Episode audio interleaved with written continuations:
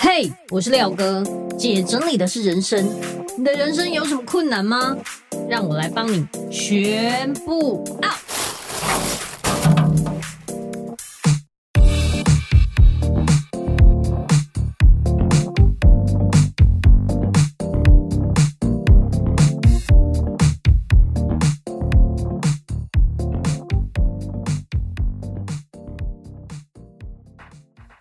本集节目由云样生活赞助提供。Hello，大家好，我是收纳幸福廖星云廖哥。主卧室是我们休息的空间，也是最需要用心整理的地方。但是很多人遇到一个困难的问题：房间的装潢一开始就钉得死死的，无法移动，出现了很多奇妙的角落空间。一不小心就很容易囤积各种杂物，想要改变却卡东卡西的动不了，说不出来的无力感就涌上心头。当你有这种想法的时候，推荐你来报名廖哥收纳补习班的卧室课，透过两次的线上直播课与两次回家作业，让你拥有躺在床上就不会想起来的舒服卧室。老师会针对你的作业提出改善建议，山不转路转，只要你学会收纳，就算装潢不能动，还是有其他方式可以变好变整齐哟。欢迎透过下方的链接，看看更多卧室课学员的优秀成果，一起动起来吧！欢迎回来，姐整理的是人生，我是你的整理师廖星云廖哥。我觉得我所有的客人都是上天安排好的。之前呢，有一个年轻的妈妈跟我预约了一整年，一整年哦，我的时间呢都没有办法配合上。哎呀，你知道也太多人预约我了，所以就是当时是比较 busy 的状态。他没有办法，所以他就请了别人帮他服务，结果让别人代劳的结果。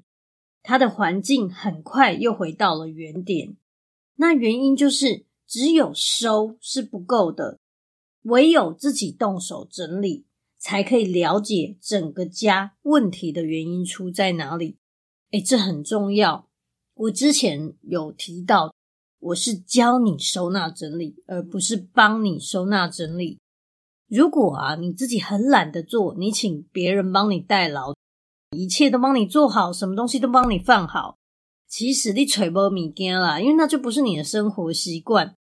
还有，你放不回去也维持不了。所以我一直觉得整理这件事啊，别人帮你做当然很爽，但是如果可以，你真的要自己学习，因为那个人不可能每天都在家里帮你做好。只有你自己最认识自己，所以你需要的是自己去整理，这很重要。我觉得我很像柯南，可以从人的动作跟家的样子就可以看出各种端倪。所以各位小心哦！如果我去你家，其实都一直在偷偷观察。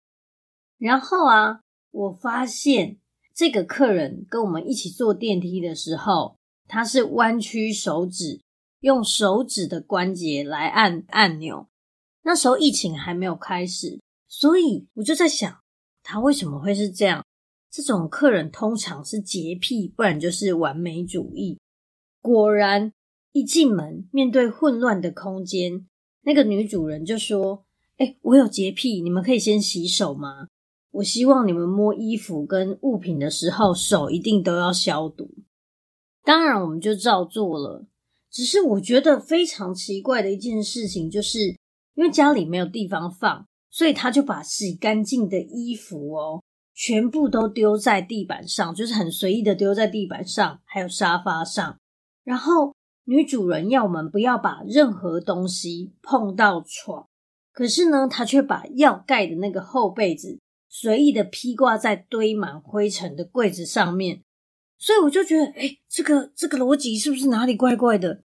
你觉得床很很需要干净，可是上面的棉被你却把它堆在一个全部都是灰尘的地方。你觉得碰衣服之前要消毒，可是你把你洗干净的衣服全部堆在地上跟沙发上，这个有点本末倒置吧，对不对？最奇怪的点哦，就是他们的餐桌被堆在最角落，上面累积了各式各样的杂物。辽阔的客厅里面，除了玩具，还有沙发上的衣服，其实没有放什么东西，等于客厅是空空的这样子。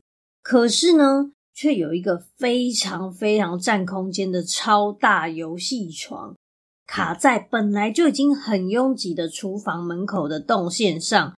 所以你会觉得很奇怪，为什么这个东西会卡在每天要进出的这个位置？一切都看起来非常的不协调。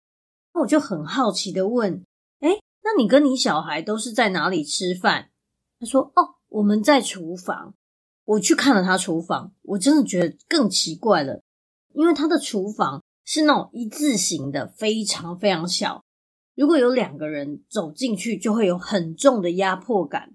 他在很小很小的厨房走道靠墙的那个地方，硬是放了两张小餐椅，把两个孩子固定在厨房的小角落吃饭。你就觉得为什么会这么压迫？更妙的是，妈妈自己站在琉璃台前面吃饭，然后我就觉得，哎，奇怪，你明明有餐桌跟客厅，那你为什么要这么委屈，把你自己跟孩子挤在这里？而且你所有的电器为什么都没有插插的？然后他就哦，因为那个餐桌是我老公的，客厅我公公常常会来，我不希望被他看到这样乱乱的会被念。而且小朋友就是吃饭都常常吃的到处都是，我很难清，所以就干脆把他们固定在这里，我会比较好整理。意思就是，反正吃完饭都要擦。不如就在厨房吃完直接擦，反正都要洗碗，那不如就站在琉璃台前面吃，吃完就可以马上洗。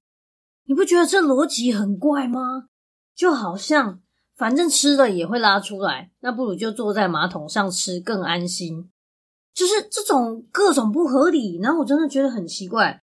而且家里有三个房间，扣掉他们主卧室跟另外一个塞爆的仓库。还有另外一个房间是空空的哦，那我就说，诶，为什么这个房间会是这样？就是比例上很不对。他说，哦，因为我公公啊，偶尔会来睡午觉，所以我要留一个房间给他。他在讲这些话的时候，他的语气里面都充满了各种胆怯，然后很不安这样子。最奇怪的就是，他就说，哦，我觉得哈，我一直赚不到钱，这个是我的聚宝盆，请你们不要碰。我要等我们家整理好了之后，再放在我的财位上。然后我就看到一个被装在全连塑胶袋里面，打死结丢在角落，像垃圾一样的聚宝盆。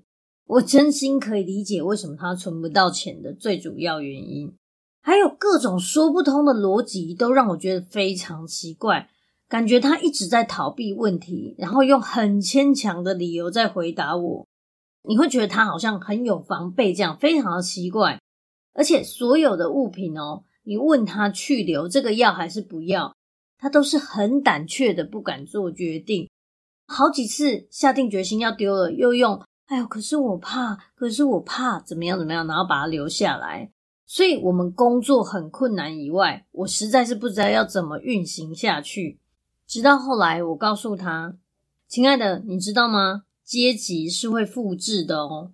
你在这个家一直以来都是一个小媳妇，没有地位、没有声音的形象。这个会透过你两个女儿继续延续下去。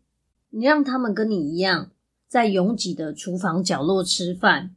他们从小看着你这样站在琉璃台前面吃饭，看你这样委曲求全、迁就环境。以后他长大之后，他会认为自己也只能跟你一样了。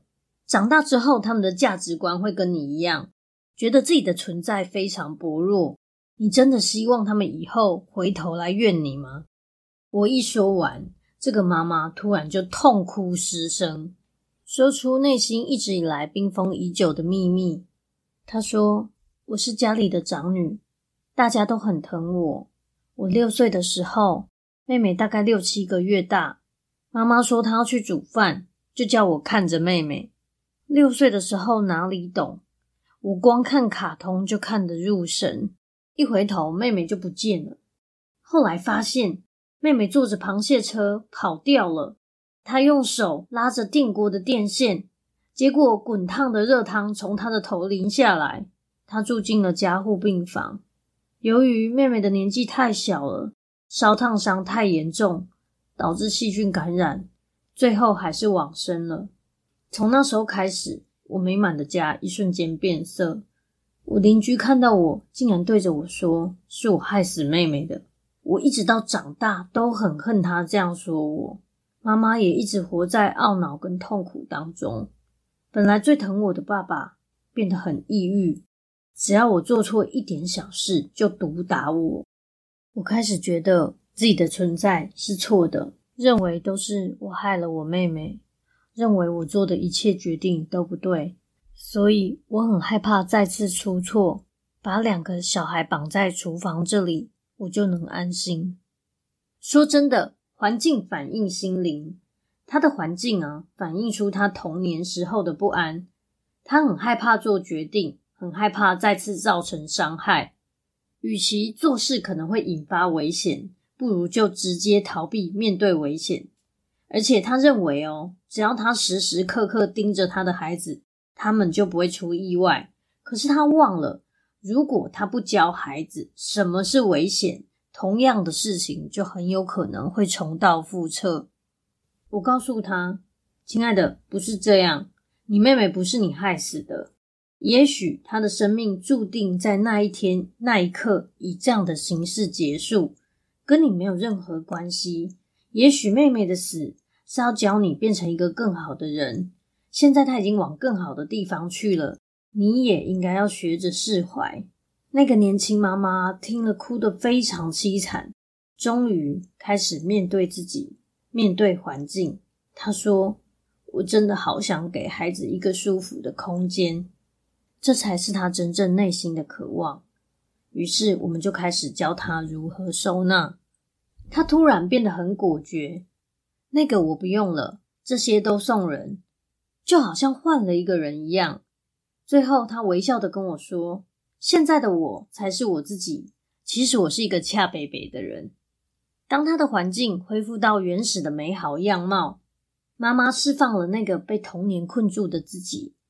她同理年幼的自己，让无缘的妹妹走出她的世界。放下之后，好好面对现在的环境。孩子都是看着父母长大的。看看你的环境，潜意识散发出来的讯息，也许会改变孩子一生的价值观。听完这个案例的故事，有没有觉得非常沉重，但是又有一种豁然开朗的感觉？